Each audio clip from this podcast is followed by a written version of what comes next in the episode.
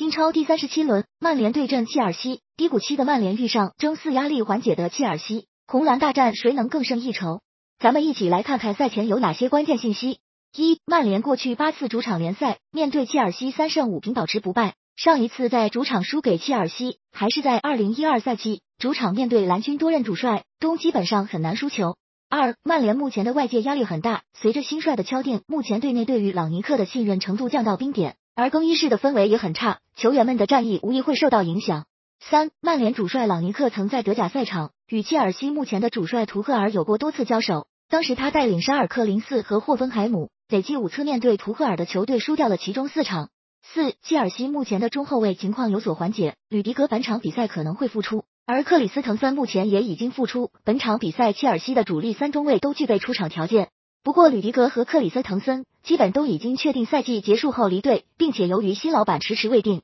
主帅图赫尔接受采访时也是略显疲态。五，切尔西队内由于科瓦契奇的伤停，本场比赛中场若日尼奥可能会继续首发，而过去若日尼奥首发出场的六轮联赛，切尔西全部取胜。六，曼联主力后腰弗雷德本场比赛有可能回归，若他们首发出场，曼联的后腰组合可以回到主力的弗雷德加麦克托米奈组合，对于球队的防守将是一大利好。